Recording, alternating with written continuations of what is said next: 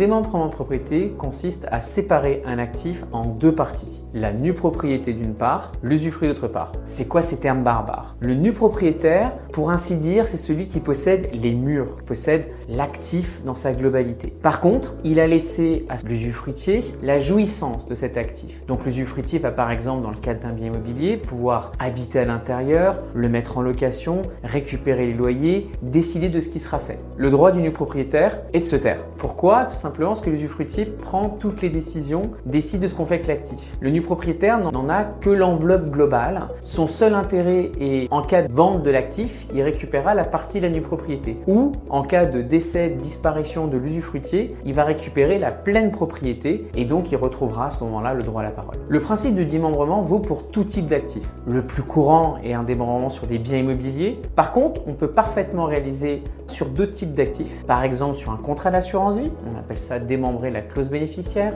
sur un compte titre, voire sur tout, type d'actifs. Pour l'usufruitier, il n'y a pas un intérêt fiscal particulier, puisque derrière, il en a jouissance du bien. Donc, par exemple, la valorisation totale du patrimoine, donc sur la valeur de la pleine propriété, rentrerait dans son assiette de l'impôt sur la fortune. En cas de récupération de loyer, si c'est un actif locatif, il va bien évidemment payer les impôts qui sont liés. Donc, pour lui, détenir la pleine propriété ou l'usufruit, il n'y a pas de distinguo d'un point de vue fiscal.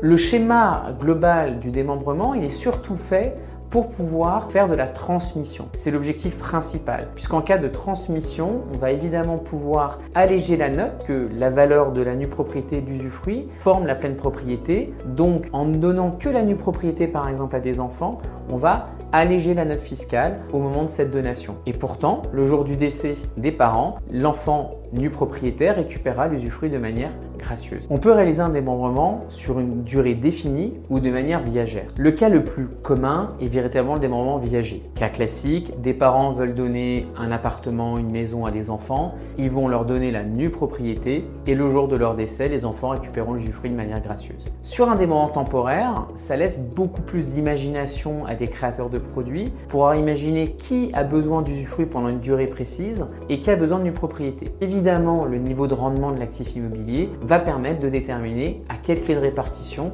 c'est intéressant aussi bien pour l'usufruitier, souvent d'ailleurs des personnes morales, et pour la partie du propriétaire sur l'actif dans sa globalité.